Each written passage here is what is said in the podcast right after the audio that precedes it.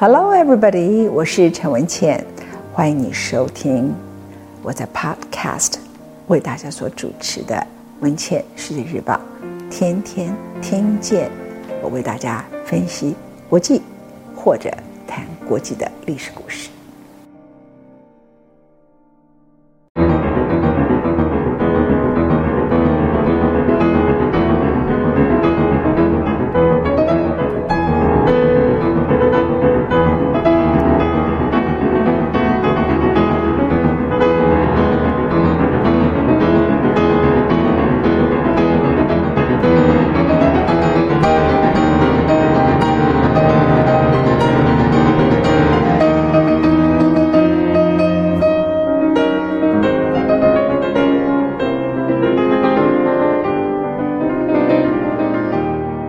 欢迎您回到陈文茜为您所做的《拿破仑》第六讲，在第五讲的时刻提到了拿破仑如何利用保皇党一场密谋。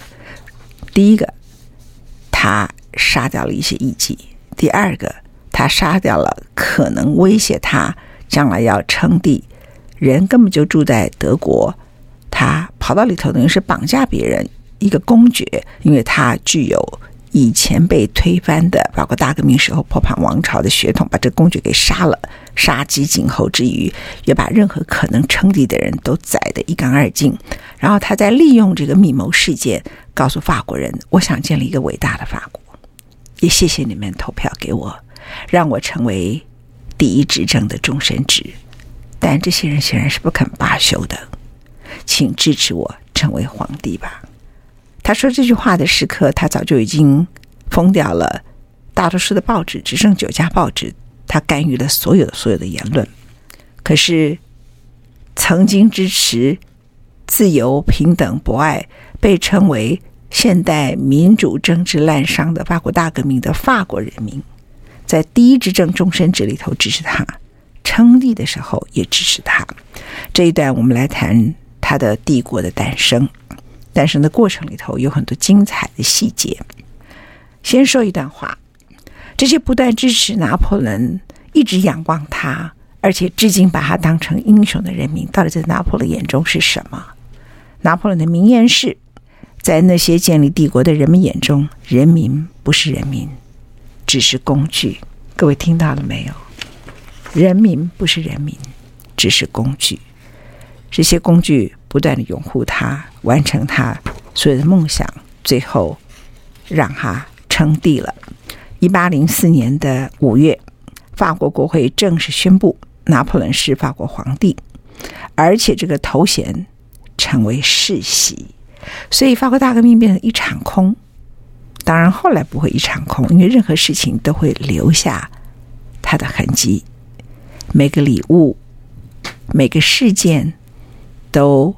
会有他的后遗症，而这一次呢，当法国国会做出这个宣布的时候，拿破仑也很有气魄，不是国会或是我做决定就可以，要交给人民。注意啊，人民是工具啊，法国人民以公民表决公投来同意这个决定，在这一次，他们以压倒性的多数投给了他们心目中的法兰西英雄。现在他的名称叫做国王拿破仑一世。拿破仑基本上可能有一定程度的艺术天分。我刚才呃特别提到，他称帝之前其实做了一些准备，其中一个非常重要的一个事件呢，是谁来替他加冕？这加冕里头很重要的一定是教宗，因为他在当时已经看穿了保皇党的主要的支持民众。都是虔诚的天主教徒，而原来的共和体制的那群人，就是拥护共和执政团的这些人，很笨的，没收了天主教廷在法国所拥有的所有财产。所以在法国很虔诚的天主教徒呢，就跟革命之后的共和体制是作对，支持保皇党。所以他一上台之后，就立刻和罗马教廷进行了和解。这和解里头呢，他说这些地啊都被老百姓占领了，也不方便还给你们。不过，所有在法国境内的僧侣，我们都会给津贴，而且天主教将成为法国主要的宗教。拿破仑这个宣布到今天都仍然有效，哈，都看起来都是仍然如此。所以他一定在这一次的成为皇帝的时刻呢，他要巩固他的地位。那支持原来支持共和体制的，就比较站在他这一边嘛。他本来就支持他，所以他保皇党的群众也支持他，所以他非常需要罗马教皇。而当时他跟罗马教皇在一八零一年的时候就签过了和解协议，这位教宗庇护七世果然就渡过了阿尔卑斯山，从阿尔卑斯山越过来，迁到巴黎，亲自莅临在巴黎为他举行加冕的圣礼。而这场加冕大典呢，经过精心的设计，使他看起来真是一场完美的演出。他得到的是上帝亲自的赐福，给他很大的福气啊！拿破仑决定让法国人觉得这是一个骄傲无比的加冕典礼，因为恢复帝制本身，他需要一些我们现在讲的叫形象广告。它需要一种仪式，这个仪式会创造出来人们对你的瞻仰，对你的仰望吧。OK，好，那拿破仑就以豪华的大手笔准备诶加冕大典。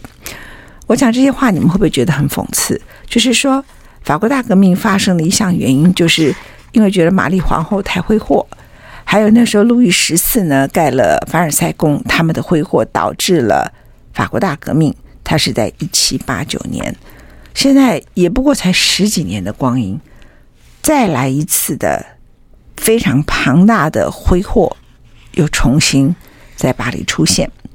不过这时候的国库比以前好多了，所以某个程度来讲，你抓住了经济，经济硬道理，很多事在上面你就可以建立起来。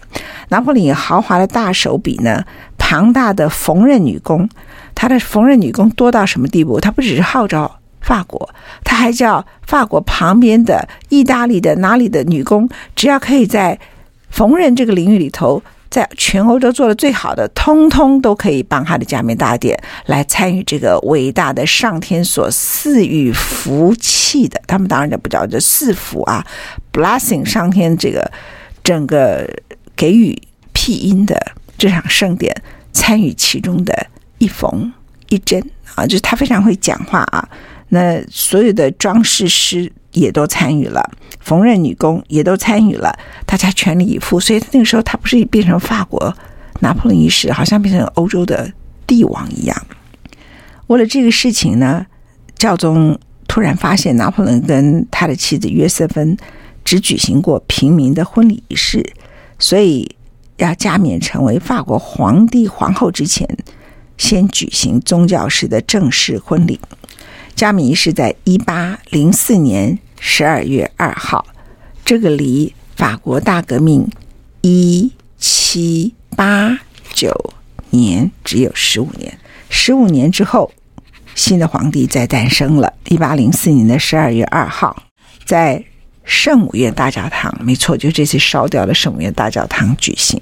拿破仑和约瑟芬乘坐华丽非凡的马车，前往了圣母院大教堂。然后他们之前呢，因为要穿很多很漂亮的衣服，这衣服呢就做了各种不同的准备。然后一大早起来，要先把身体洗得很干净，擦上很好的香水，再一件一件衣服穿上。礼服呢，尤其是约瑟芬的头，据说就梳了很久。拿破仑的头发虽然少，可是也梳理了很久很久。拿破仑再也不要给别人看到他狼狈邋遢的样子。于是这一对皇帝跟皇后足足迟到了两个小时。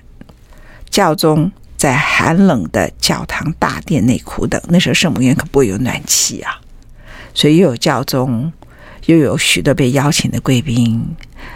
那时候当然没有全世界的电视直播了啊，可是你可以想象那个场面的浩大，应该是超过后来我们讲的说戴安娜王妃的婚礼啊。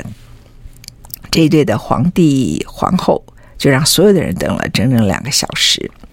拿破仑跟约瑟芬呢，就穿着以金银丝线刺绣的丝绒，还有全部都有蕾丝花边跟真丝织成的袍服出现了。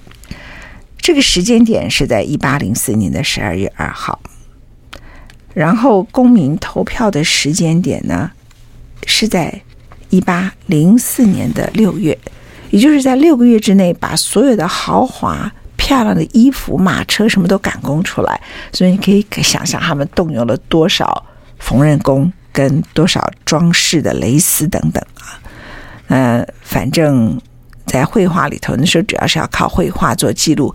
当时也没有照相机，也没有电视机，都是靠绘画啊。在绘画里头，我看现在看到一幅绘画，那个绘画的图里头是非常非常的漂亮啊。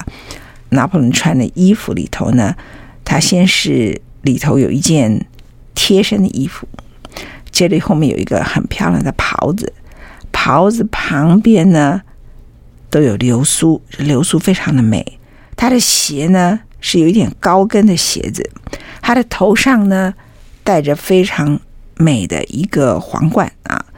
那约瑟芬他的妻子呢穿的衣服呢里头就可以你想象中的很长的礼服之外，外面有一个袍子，然后袖子是有点蓬松的，然后长长的袖子。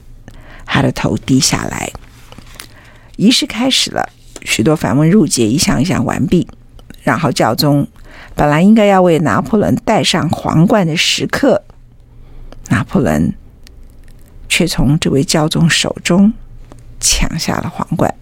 他们说那时候教宗的手是发抖的，不是因为害怕拿破仑，是因为太冷了，因为当时是十二月二号，外面在下着雪。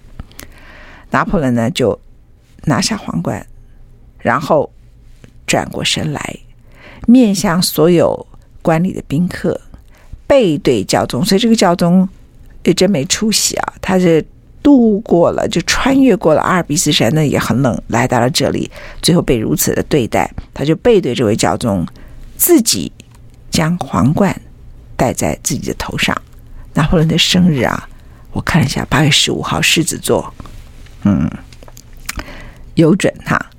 他自己为自己加冕了，然后接着他转身再拿了一个皇冠，并不是请教宗为约瑟芬加冕，他自己加冕约瑟芬，然后他再拉着约瑟芬，他的妻子两个人双双坐在王位上，他转身向他的弟弟轻声说：“唉，如果我们的父亲能够亲眼看到这一幕，有多么好啊！”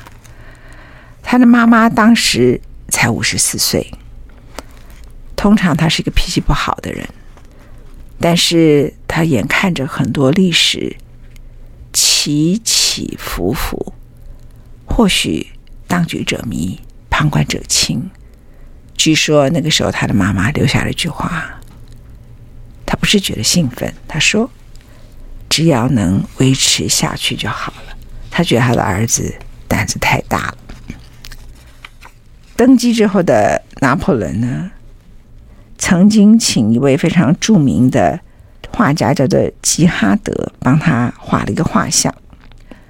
这个画像里头呢，他身上的华服就可以你想象，好像你现在到了这个巴黎，所有的贵族他们有的窗帘布啊，有的刺绣啊，全部都套在他身上，加起来大概就是这个样子，什么东西都有。所以我想他把。法国所有的刺绣、蕾丝、绒布、丝布，全部都给用上了，在他全身起来。然后画像里头的他，两个眼睛炯炯有神，拿了一个权柄，拿破仑一世。然后他开始享乐吗？这个人很特别，他一天大概只要睡三到四个小时，他的脑海里头没有静止的时刻。他本来可以在这个时候很轻松自在的坐在高位上，但他是一个很认真的工作者。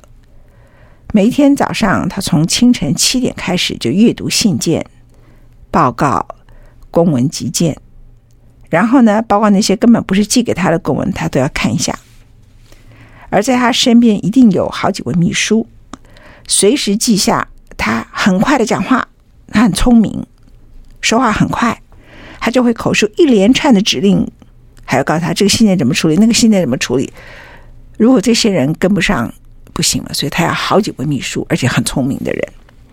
这些指令呢，就会立刻的被送到各个相关的部门当中，所以他一个人这个指挥大军，当年会成功，指挥政府也很成功。其余的时间呢，他也开会、招待会、检阅、旅行啊，他不停的在过程当中就口述他的备忘录、各种指示。他参加国家议会的议程，有些会议会持续开到深夜都没有结束。那些阁员们都受不了了，有些支持不下去，开始打瞌睡。他就说：“哎，我请他们醒来，把他们叫醒啊！”然后笑容满面的告诉他们说：“好了，你回去。”他们有时候可以要回家，说：“不是，你回去工作，法国政府才有理由给你们薪资。”他就是这样子，从早忙到深夜。他每天呢，秘书一定要轮流三到四批，因为他们都精疲力竭，无法应付这个精力旺盛的皇帝。他也不喜欢暂停工作中去吃饭，常常约瑟芬还有朝中的大臣们要等他吃饭，因为他完全陶醉在他的工作里头，他一等就好几个小时。有一天，比如说厨房里呢。总共烹调了二十三只鸡，为什么？因为他喜欢吃鸡。然后厨师不知道他什么时候回来，那你一定要趁热做的鸡火候对才好吃啊。所以呢，大概这个时候皇帝要回来啦，就烹调一只鸡。好了，鸡冷了，待会儿又听说要回来啦，再烹调一只鸡，鸡又冷了。总共一天里头烹调火候为了要恰到好处，总共烹调了二十三只鸡。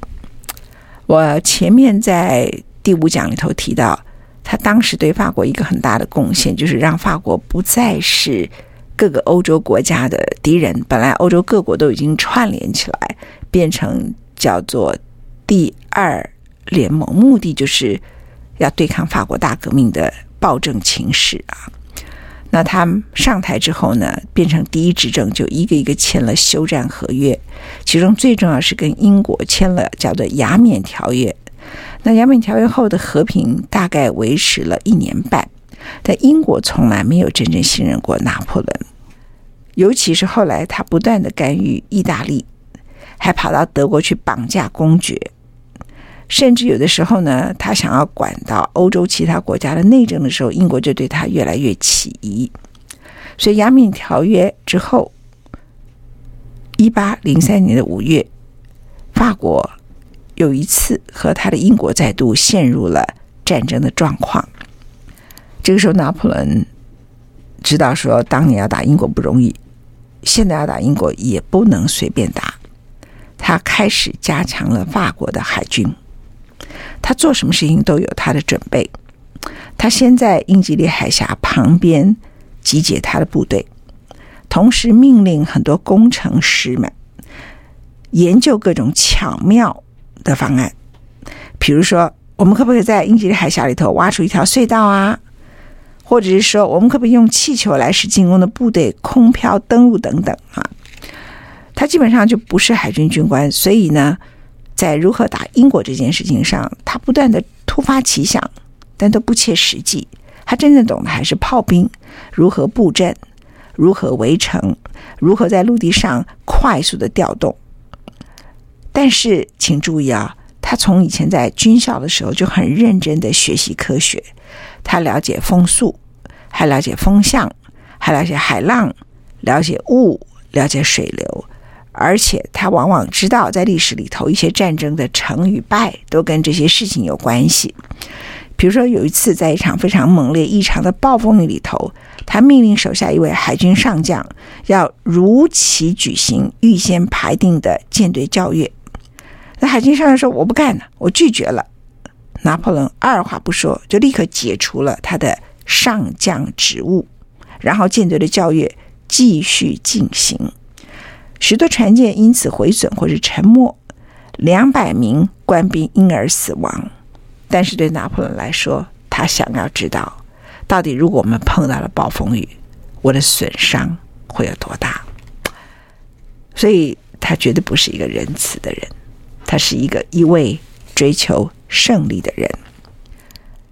终究不擅长海军的拿破仑还是吃下了败仗。一八零五年，在他和英国签下《亚冕条约》之后的三年，英国的纳尔逊上将在西班牙海岸外面的一个叫 Cape Trafalgar 激诱了法国海军，这叫特拉法加角啊。那这对英国历史来讲很重要啊。他在那一次就跟当年他曾经重创拿破仑在埃及的舰队一样，再度击败了法国的海军。当然，纳尔逊上将在那场战役里头赔上了自己的性命。但是他为英国赢得了这场决定性的胜利，粉碎了拿破仑称霸海上跟征服英国的美梦。所以到现在为止，英国人提起他说，真正打败拿破仑的不是莫斯科，因为打败拿破仑的莫斯科是靠他们的寒冷，是纳尔逊上将啊。但是拿破仑这个行动使英国以外的很多国家很快的就回到。他当时所以可以治理法国之前，跟各国签订休战之前的状况，所以历史是会复制的。就是说，你的雄心马上跟你的野心被发现了以后，对这个国家是极端不利的。他当时自己在旁观者的时候，他看出了大革命之后的情势，所以他成功治理的法国。可是他想称帝，这是一个野心，可是野心没有止境啊。于是没有止境的野心就导致了。欧洲邻国连接起来，又开始反对他，所以欧洲对于整个拿破仑和英国之战，虽然纳逊死掉了，法国也被战败了，可是他们都觉得拿破仑这个人太可怕。欧洲很多君王都大感愤怒，尤其是俄罗斯的沙皇亚历山大一世啊。那尤其是拿破仑呢，不只称他自己是拿破仑一世。是法国的皇帝，他还把神圣罗马帝国里头的一个传统说他是查理曼大帝，这件事情又侮辱了奥地利的国王，因为如果当法国拥有神圣罗马帝国的头衔，他是查理曼大帝的合法继承人的话，那奥地利他本身在当时作为一个大国，他也觉得他才是。继承了神圣罗马帝国，那神圣罗马帝国就是征服欧洲的意思啊。所以，当拿破仑他的野心跟他不懂得到此为止的态度越来越强烈的时候，已经注定他的失败之路。他的失败之路呢，就从一八零三年五月开始，他开始想要打英国，然后一八零五年他就真的战败，然后接着。他的人生就开始了非常多场战争，然后一次一次的败仗，一次又一次的败仗，所以他真的当上皇帝呢，也不过就是在一八零四年，然后在一八零四年、一八零二年根本没有几年的时间里头，他很快的就把自己从一个至高无上的法国拿破仑一世的地位，然后一个。平静的法国，只是他个人可能受到一些威胁，可以发展的法国，又开始成为跟欧洲邻国开始打仗的法国。所以，他这是皇帝啊，在巴黎里头这个过动儿，就是享福了一年，开始要打别人，那一刻开始就注定了他最终的失败之路。